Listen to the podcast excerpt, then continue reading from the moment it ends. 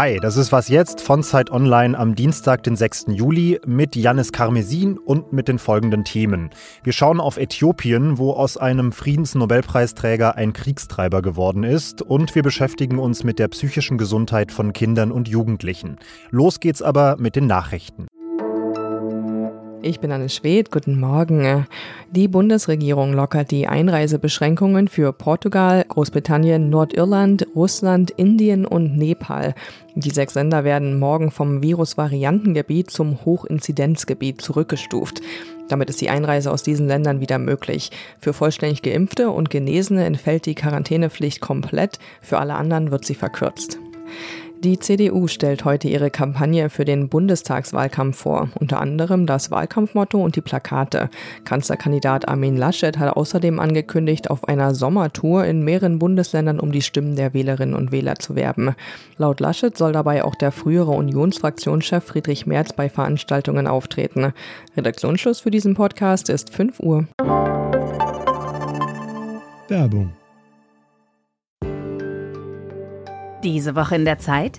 Die Bücher des Frühlings. 16 Seiten blühende Fantasie. Von gefährlichen Liebschaften, einer Flucht auf dem Mississippi und magische Erzählkunst. Das Literaturspezial zur Buchmesse in Leipzig. Die Zeit, Deutschlands größte Wochenzeitung. Jetzt am Kiosk oder direkt bestellen unter zeit.de/slash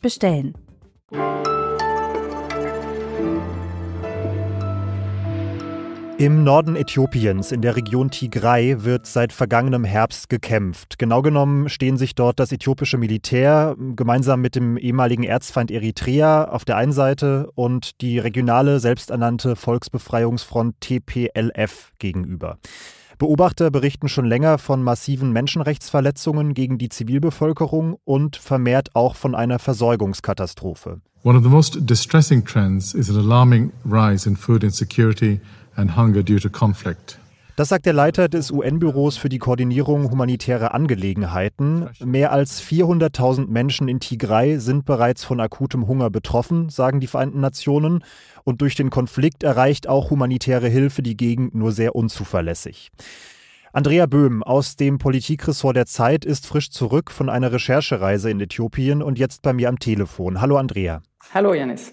Wir müssen, glaube ich, an der Stelle erstmal ganz kurz Basiswissen zu diesem Konflikt vermitteln. Was ist denn der Ursprung dieses Krieges in Tigray und warum leiden da so viele Menschen darunter? Der Ursprung ist ein Machtkampf zwischen dem amtierenden Premierminister Abiy Ahmed, den einige vielleicht noch erinnern werden, weil er nämlich 2019 den Friedensnobelpreis bekommen hat, und äh, der politischen Fraktion, die vorher die Geschicke in Äthiopien bestimmt hat und das sehr autoritär, und das ist diese besagte TPLF, eine ethnisch dominierte ehemalige Rebellengruppe, dann äh, die dominierende Fraktion in einer, in einer Parteienkoalition, die die letzten Jahre Äthiopien regiert hat. Wirtschaftlich sagt man zum Teil sehr erfolgreich, aber eben auch zunehmend autoritär mit massiven Menschenrechtsverletzungen.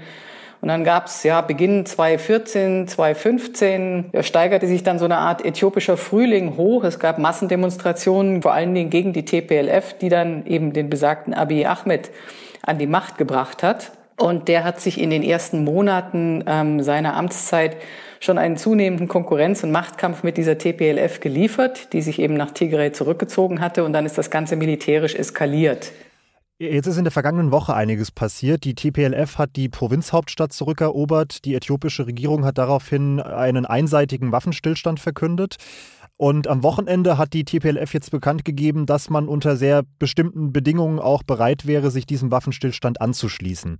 Inwiefern birgt das denn die Hoffnung, dass zumindest die schlimmsten humanitären Folgen vielleicht bald gelindert werden können? Dieser einseitige Waffenstillstand war dem Umstand geschuldet, dass ähm, die Regierung in Addis Abeba, glaube ich, zu ihrer eigenen kompletten Überraschung von dieser TPLF-Rebellentruppe, die sie eigentlich unter Kontrolle zu bringen glaubte, ja, fast überrollt worden ist. Die eritreischen Soldaten offensichtlich auch. Das war also so eine Art Versuch, noch schnell das Gesicht zu wahren. Die Hoffnung ist natürlich, dass da irgendwas draus entsteht an Gesprächsbereitschaft, um jetzt klar zu sagen, wir machen alle Korridore auf, um jetzt diese schlimmste Hungersnot zu verhindern. Das Problem ist, ähm, nach dem Waffenstillstand hat die Regierung in Addis erstmal damit reagiert, dass sie Tigray komplett von der Kommunikation und der Stromversorgung abgeschnitten hat. Das ließ erstmal darauf hindeuten, dass sie jetzt auf so eine Art Aushungern setzen. Also die TPLF hat quasi einen militärischen Sieg errungen, ist aber jetzt natürlich auch in dem Dilemma, dass sie die Leute versorgen muss. Sie ist komplett eingeschlossen, oben Eritrea, unten sozusagen der Rest von Äthiopien. Und das wird wahnsinnig schwierig auch, zumal die TPLF natürlich selbst auch sagt, sie möchte eigentlich alle Gebiete, die sie in diesem Konflikt verloren hat, zurückerobern. Jetzt kann ich nur hoffen, dass dieses Eingehen wollen auf den Waffenstillstand tatsächlich nicht nur Worte sind, sondern dass dem auch Taten folgen. Hm. Jetzt ist das östliche Afrika ja ohnehin eine Region, in der so einige Konflikte schwelen. Wir haben äh, Sudan, wir haben Somalia, wir haben Eritrea und jetzt eben auch in Äthiopien. Inwiefern gefährdet denn dieser Konflikt in Tigray auch die Stabilität über die Grenzen Äthiopiens hinaus? Es ist ein riesiges Drama, muss man ganz klar sagen. Äthiopien galt lange, lange, lange Zeit ähm, als eine Art, also mit allen Ambivalenzen, wie die wir schon geschildert haben, als stabilisierender Faktor in der Region. Es war beteiligt an verschiedensten Friedensmissionen. Es hat äh, in Somalia zusammen mit westlichen Alliierten islamistische Gruppierungen wie Al-Shabaab bekämpft. Jetzt fällt dieser stabilisierende Faktor weg und das hat natürlich Auswirkungen auf den Sudan. Da gibt es auch Grenzstreitigkeiten. Man streitet sich auch um einen riesigen Staudamm, den die Äthiopier am Nil gebaut haben und Sudan und Ägypten sind Anrainer und haben Angst, dass ihnen das Wasser knapp wird. Eritrea wird dadurch destabilisiert und Somalia hat nun bekanntermaßen ohnehin seine Probleme. Das ist eine Region in der Welt oder auf dem Kontinent, die massiv von Klimawandel betroffen ist und die derzeit auch massiv von Covid-19 betroffen ist. Also das allerletzte, was die gerade brauchen, äh, sind Konflikte dieser Art. Dann vielen Dank für die Einschätzung, Andrea. Danke.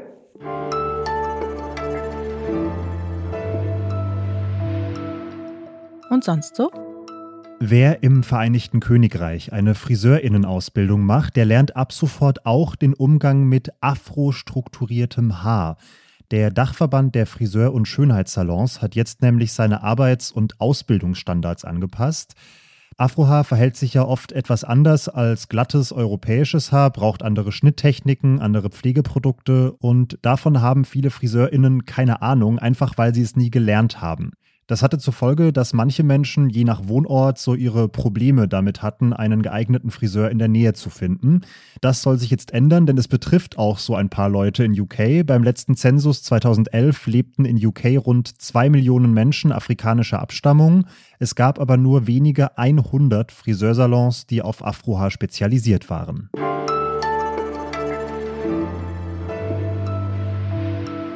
Die letzten eineinhalb Jahre Pandemie waren für viele Menschen mental echt eine harte Belastung. Auch oder wahrscheinlich besser gesagt ganz besonders für Kinder und Jugendliche. Also die Kinder- und Jugendpsychiatrien sind so belastet wie lange nicht. Das sagt Jakob Maske vom Berufsverband der Kinder- und Jugendärzte. Etwa jede und jeder Dritte zwischen 7 und 17 Jahren in Deutschland zeigt in der Pandemie zumindest psychische Auffälligkeiten. Das hat eine Studie des Uniklinikums Hamburg-Eppendorf herausgefunden. Und die Folgeschäden, die längerfristigen, sind noch gar nicht richtig abzusehen, sagt Klaus Raab, der bei Zeit Online über Familienthemen schreibt. Hallo Klaus. Hallo, Janis. Klaus, ich kann mich nicht erinnern, dass wir in der Vergangenheit so viel über die psychische Gesundheit von Kindern und Jugendlichen öffentlich gesprochen haben. Das ist während der Pandemie irgendwie zu einem Thema geworden.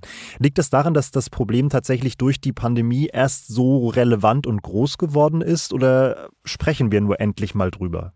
Es ist beides nach meinen, ähm, nach meinen Recherchen. Was aufgefallen ist, ist, dass die Zahlen hochgegangen sind. Das ist ähm, unumstritten. Ähm, es gab mehr Anfragen nach Psychotherapieplätzen, aber es ist schwer auseinander zu dividieren, was jetzt genau Pandemiefolge ist und was ohnehin da gewesen wäre. Die Pandemie ist wie so ein äh, Experiment allerdings schlecht durchgeführt, weil ganz viele Variablen auf einmal verändert wurden. Ähm, die Familien sind enger zusammengerückt, die ähm, Peer Groups der Kinder und Jugendlichen sind weggefallen, also die Freundeskreise, äh, die konnten sie nicht so oft treffen. Sportveranstaltungen, also Ausgleich gab es nicht. Die Schule fiel in der Form, in der das bisher äh, ritualisiert eingeübt war, weg. Also es wurden ganz viele Variablen verändert und dadurch ist nicht ganz klar, wissenschaftlich zumindest nicht einfach belegt, belegbar, was jetzt Pandemiefolge ist und was man auch ähm, ohne die Pandemie ähm, an psychischen ähm, Auffälligkeiten vielleicht gesehen hätte. Jetzt heilen psychische Erkrankungen nicht einfach ab wie eine Erkältung, sondern da bleibt oft was hängen, was längerfristig nachwirkt. Welche Langzeitfolgen kommen da denn auf die Jugendlichen, aber auch auf die Gesellschaft insgesamt zu? Naja, zum einen haben wir halt eine Häufung von Fällen, wobei man da unterscheiden muss zwischen psychischen Erkrankungen und erstmal Auffälligkeiten. Aber es können sich halt auch psychische Erkrankungen noch nach einer längeren Inkubationszeit von sechs Monaten bis meines Wissens zwei Jahren zeigen. Das ist das, was ich von einer Psychologin gehört habe. Ich bin selbst kein Mediziner. Aber es kann also noch sein, dass wir in, auch in den nächsten anderthalb, zwei Jahren Folgen der Pandemie in diesem Bereich sehen, die wir jetzt noch nicht sehen können. Und ähm, auch klar ist, das sagen alle Experten, zumindest alle, mit denen ich gesprochen habe, dass wir zu wenig Therapieplätze haben. Und, und wie könnte man da entgegensteuern? Also welche Hilfsangebote bräuchte es, die eben speziell diese Bedürfnisse von Kindern und Jugendlichen erfüllen? Also was man braucht, sind niedrigschwellige Angebote, vor allem an die Kinder sich auch selbst wenden können, wie zum Beispiel Chat-Angebote, da gibt es einige von, wie die Jugendnotmail und ähm, dass man so ein Gespür hat in allen Bereichen der Gesellschaft, also in Schulen, in Einrichtungen und ja, man muss einfach auf dem Schirm haben, dass sowas wie Ausgleich, Bewegung, Sport, dass das extrem wichtig ist. Kinder, ähm, die sich einfach über Wochen überhaupt nicht bewegen und nicht aus dem Haus kommen, denen fehlt was. Ich danke dir, Klaus. Bitte, sehr gerne. Und wir sind am Ende dieser Folge von Was jetzt? Ich bin fürs Update heute Nachmittag schon wieder eingeteilt, schau aber zwischendurch auch gerne mal in meine Mails, wenn Sie uns schreiben wollen. wasjetzt.zeit.de ist da die Adresse der Wahl. Ich bin Janis Karmesin und ich wünsche Ihnen bis dahin erstmal einen super Start in den Tag.